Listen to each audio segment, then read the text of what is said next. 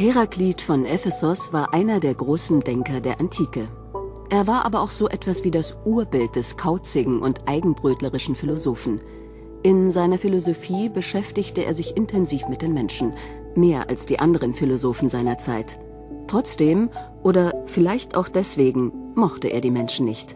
Insbesondere das gemeine Volk verachtete er.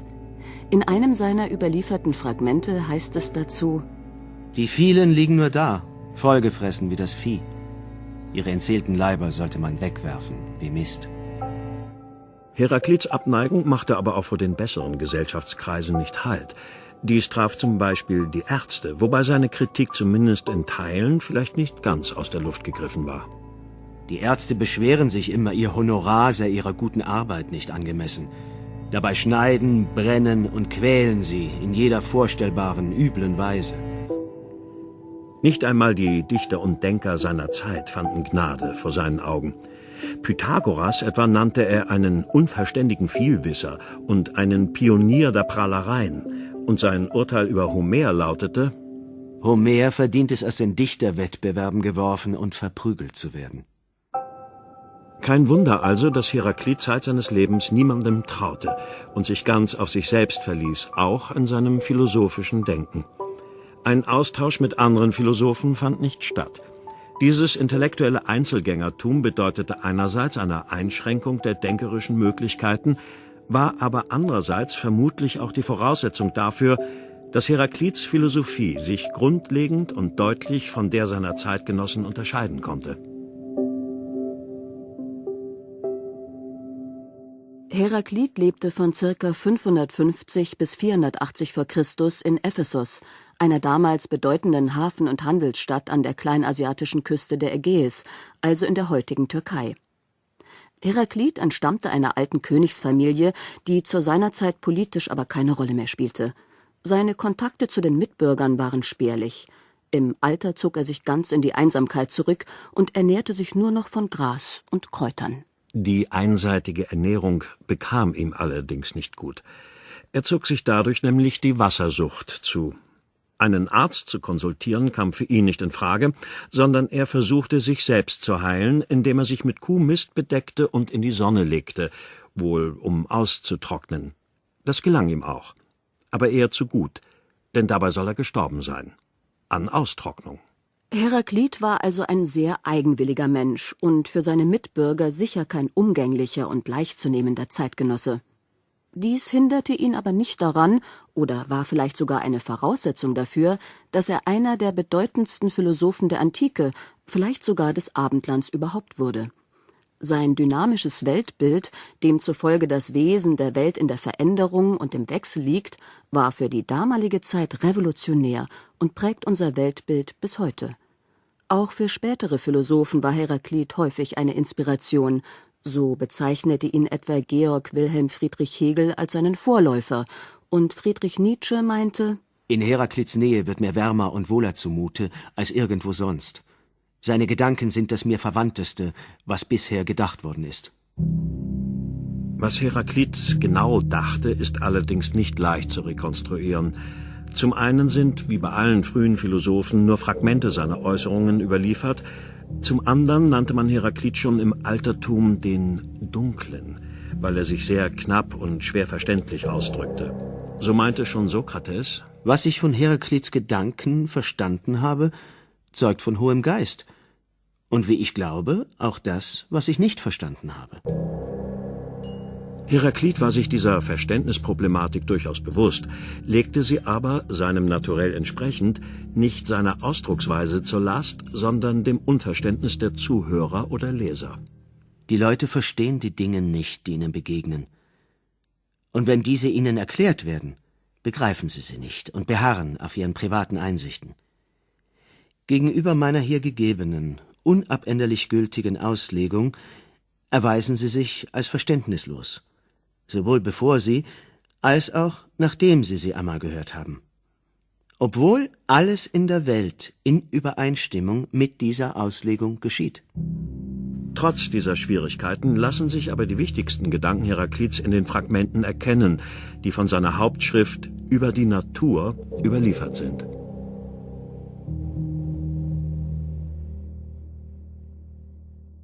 Die Zeit von ca. 600 bis 450 v. Chr. war die Epoche der sogenannten Vorsokratiker, also der Denker, die vor Sokrates lebten und mit denen die abendländische Philosophie begann. Das große Thema der Vorsokratiker war die Frage nach dem Ursprung. Woher kommt alles? Was ist der Ursprung von allem? Ursprung heißt auf Griechisch Arche. Davon ist zum Beispiel das Wort Archäologie abgeleitet, als Bezeichnung für die Wissenschaft von den Ursprüngen der menschlichen Zivilisation und Kultur. Arche heißt im Griechischen aber nicht nur Ursprung, sondern auch Prinzip und Herrschaft. All dies schwingt in der Frage der Vorsokratiker mit. Was ist der Ursprung von allem, aber nicht gedacht als ein isoliertes Ereignis, das irgendwann einmal stattfand und inzwischen längst schon vorbei ist? Nach solchen Ursprüngen graben die Archäologen. In der philosophischen Bedeutung meint Arche einen Ursprung, der das, was entsprungen ist, weiterhin als Prinzip durchzieht und trägt, und das, was er trägt, auch beherrscht, prägt und bestimmt. Die Frage nach der Arche ist also auch die Frage nach dem Wesen von etwas. Die Denker vor Heraklit, etwa Thales und Anaximenes von Milet, hatten das Wasser und die Luft als das benannt, was allem zugrunde liegt und in allem enthalten ist – Heraklit nun denkt an einen anderen Urstoff, nämlich das Feuer, das er Urfeuer nennt. Dieses Urfeuer ist selbst nicht Teil der Welt, also des Kosmos, sondern befindet sich außerhalb. Trotzdem können wir es sehen, und zwar nachts als Licht der Sterne. Heraklit hält die Sterne für Löcher im Firmament, durch die das Urfeuer sozusagen von draußen durchscheint. Dieses Urfeuer ist unerschaffen und unvergänglich die gegebene schöne Ordnung aller Dinge, dieselbe in allem, ist weder von einem der Götter noch von einem der Menschen geschaffen worden, sondern sie war immer, ist und wird sein. Feuer, ewig lebendig, nach Maßen entflammend und nach denselben Maßen erlöschend.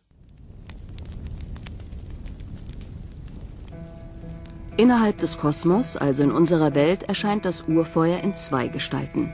Die eine ist die des materiellen, physischen Feuers, wie wir es kennen. Das bezeichnet Heraklit als kosmisches Feuer. Dieses kosmische Feuer ist Ursache und Teil eines ständigen Kreislaufs. Kaltes wird warm, warmes kühlt sich ab. Feuchtes trocknet, trockenes wird feucht. Aus dem Feuer wird somit Wasser, aus Wasser Erde oder auch Fleisch, daraus wieder Wasser und aus Wasser wieder Feuer. In diesem Kreislauf bleibt die Masse der jeweiligen Elemente immer erhalten. Wenn also an einer Stelle zum Beispiel Feuer zu Wasser wird, wird an einer anderen Stelle die gleiche Menge Wasser wieder zu Feuer. Die zweite Gestalt des Feuers innerhalb des Kosmos ist nicht stofflicher, sondern geistiger Art. Dieses geistige Feuer nennt Heraklit den Logos. Der Logos ist das, was alles Materielle in Bewegung versetzt und antreibt und diese Bewegung zugleich ordnet. Der Logos ist also Energie und Vernunft. Er steuert das materielle Feuer in allen seinen Aggregatzuständen. Der Lauf der Welt wird also durch Vernunft oder durch den Geist gelenkt. Deshalb ist die Welt insgesamt auch vernünftig und damit gut eingerichtet. Die Welt ist ein gut geordnetes und schönes, harmonisches Ganzes, auch für den unleidlichen Heraklit.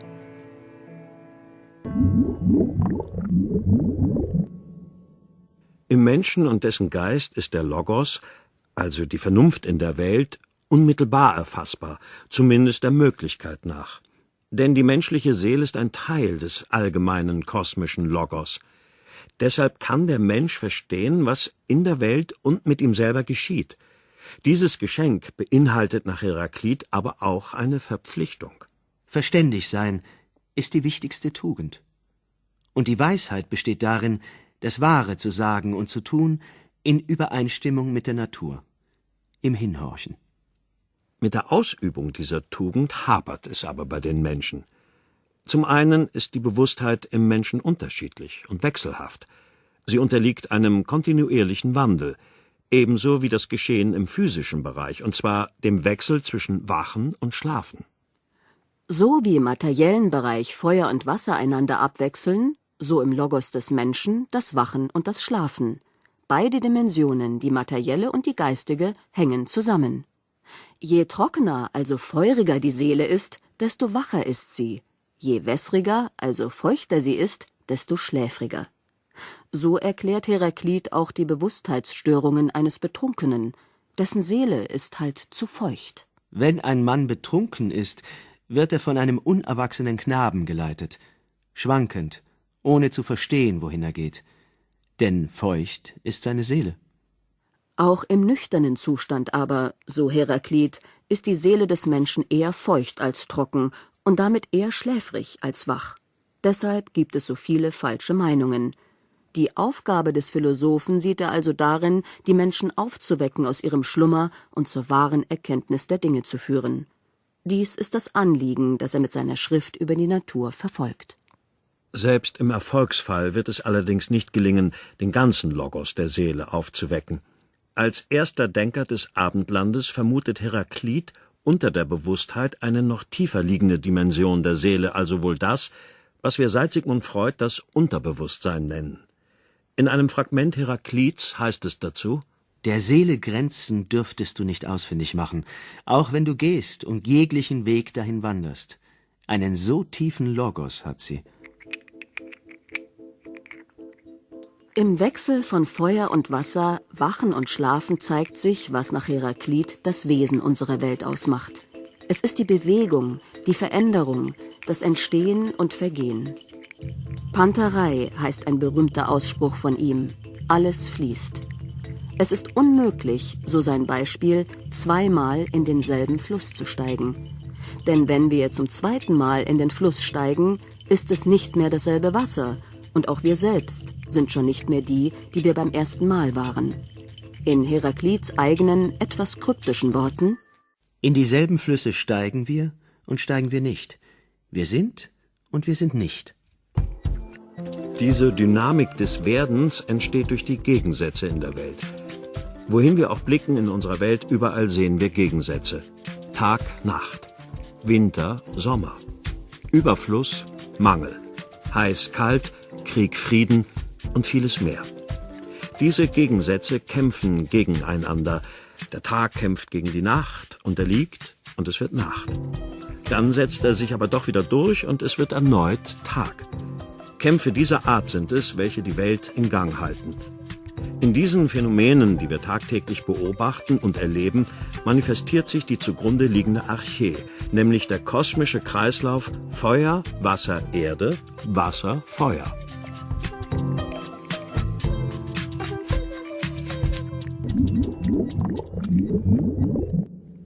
Die Gegensätze in der Welt und ihr Verhältnis zueinander sind nicht nur die Triebfedern für die dynamische Entwicklung des Ganzen, sondern auch Voraussetzung für die bloße Existenz der Dinge und ebenso der Zustände und Eigenschaften. So heißt es in einem von Heraklits Fragmenten Krankheit macht Gesundheit angenehm und gut. Hunger Sättigung, Ermüdung das Ausruhen. Heiß ist also nur deshalb heiß, weil es auch das Kalte gibt. Helligkeit kennen wir nur, weil wir auch das Dunkel kennen. Gesundheit gibt es nur, weil es Krankheit gibt, das Gute nur in Unterscheidung zum Übel. Also, so Heraklit, wird alles Seiende überhaupt erst durch seinen jeweiligen Gegensatz ermöglicht. Dies gilt auch für das Leben des Menschen und den größten Gegensatz, der darin enthalten ist, den Gegensatz zwischen Leben und Tod. Intensiv leben kann man nur, wenn man sich der eigenen Sterblichkeit bewusst ist. Nur vor dem Hintergrund des Todes, der jederzeit eintreten kann, erhält jeder Augenblick des Lebens einen einmaligen Wert. Heraklit ist auch hier der Pionier einer Geisteshaltung, die seitdem das Abendland prägt und immer wieder von Philosophen betont wurde, von Sokrates bis Heidegger. Der Tod ist nicht erst am Ende des Lebens für uns wichtig, sondern sollte uns in unserem Bewusstsein immer begleiten, nicht um unser Leben zu belasten, sondern um es kostbarer zu machen. Die Spannung zwischen den Gegensätzen, die wir überall im Universum vorfinden, ist also ein schöpferischer Prozess. Heraklit spitzt dies zu in seinem berühmten Satz Der Krieg ist der Vater aller Dinge. Dies ist ein Ausspruch, der vermutlich für die meisten von uns zunächst befremdlich klingt. Aus dem Zusammenhang von Heraklits Gedanken lässt sich aber schlussfolgern, dass er hier nicht nur die kämpferische Auseinandersetzung zwischen Menschen meint, sondern ganz allgemein das Prinzip des Konflikts und des Kampfes der Gegensätze überall in der Natur. Dies ist die Art von Krieg, die hier angesprochen wird. Denn dieser Kampf der Gegensätze bewirkt die Dynamik, die das Wesen unserer Welt ausmacht und ist insofern tatsächlich der Vater aller Dinge.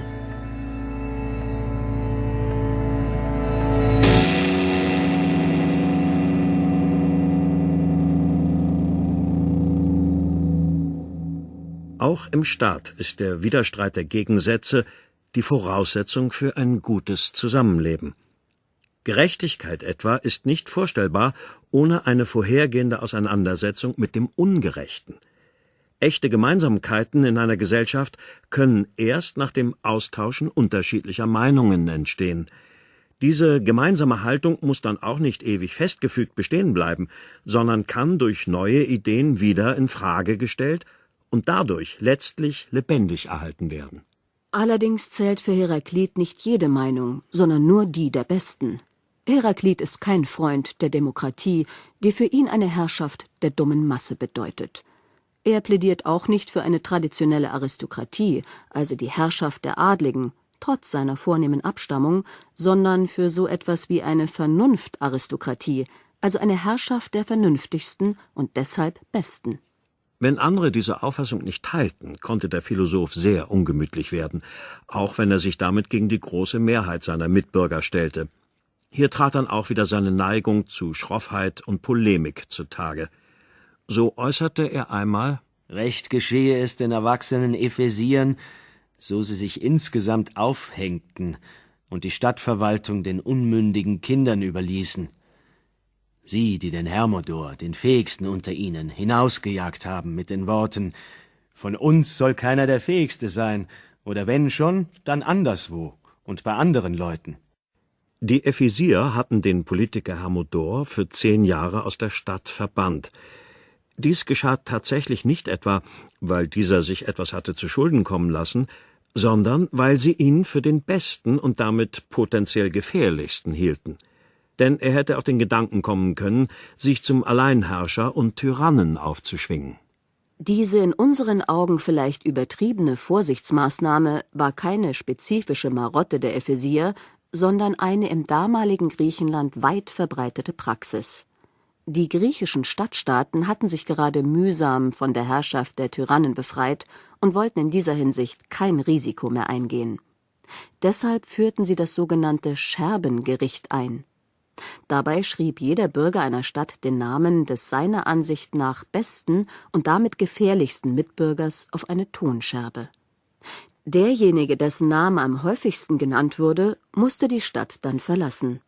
Ansonsten blieb er unangetastet, sein Vermögen durfte er behalten, und nach zehn Jahren konnte er auch wieder zurückkommen. Diese defensive Praxis ist aus der damaligen politischen Situation heraus also in gewisser Weise verständlich, ob sie allerdings tatsächlich dem Wohl der jeweiligen Stadt diente, mag dahingestellt bleiben. Heraklit jedenfalls passte sie nicht. Es hätte wohl auch andere Möglichkeiten gegeben, eine Tyrannei zu verhindern.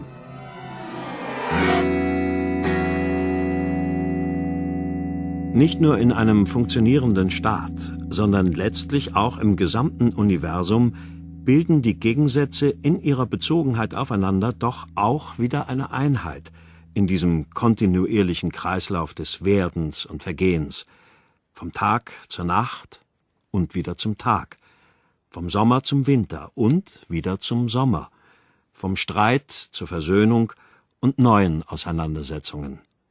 So kann Heraklit sagen Verbindungen, Ganzes und Nicht-Ganzes, Zusammenstrebendes, Auseinanderstrebendes, Einklang, Missklang und aus allem eins. Und aus einem alles. Oder weniger dunkel. Das Auseinanderstrebende vereinigt sich, und aus dem Verschiedenen entsteht die schönste Harmonie. Alles ist eins. Die schönste Harmonie, wie Heraklit sagt, ist diese Einheit deshalb, weil sie nicht Unterschiedslosigkeit und damit Stillstand bedeutet, sondern den Kampf der Gegensätze beinhaltet und aushält, ja sogar aus ihm erwächst. Diese Harmonie ist dynamisch. Deshalb, so Heraklit, haben diejenigen Unrecht, die ein Ende aller Kämpfe herbeisehnen, denn mit dem Aufhören aller Spannungen würde Stillstand eintreten und Erstarrung und letztlich Tod. Dies gilt auch für die inneren Kämpfe im Menschen. Hier spricht wieder der frühe Psychologe Heraklit. Für den Menschen ist es nicht gut, wenn er ans Ziel aller seiner Wünsche kommt und sich sozusagen zur Ruhe setzt. Es ist für die Menschen nicht besser, dass sie alles bekommen, was sie wollen. Denn erst Krankheit macht Gesundheit angenehm und wertvoll. Hunger die Sattheit, Anstrengung die Ruhe. Niemand möchte leiden, und es ist vernünftig und richtig, dagegen anzugehen. Aber Entbehrungen haben auch einen positiven Effekt, weil sie die Spannung aufrechterhalten, die durch den Gegensatz zwischen Wunsch und Wirklichkeit und die daraus erwachsenden Kämpfe im Menschen entsteht. Diese Spannung aber ist etwas, das Abstumpfung verhindert und den Menschen lebendig macht und lebendig erhält. Diese ganzheitliche Sicht der menschlichen Existenz stößt seit einigen Jahren bei uns auf immer mehr Zustimmung. Erst seit einigen Jahren könnte man sagen, denn die früheste Anregung dazu erfolgte schon vor 2500 Jahren durch den antiken Philosophen Heraklit.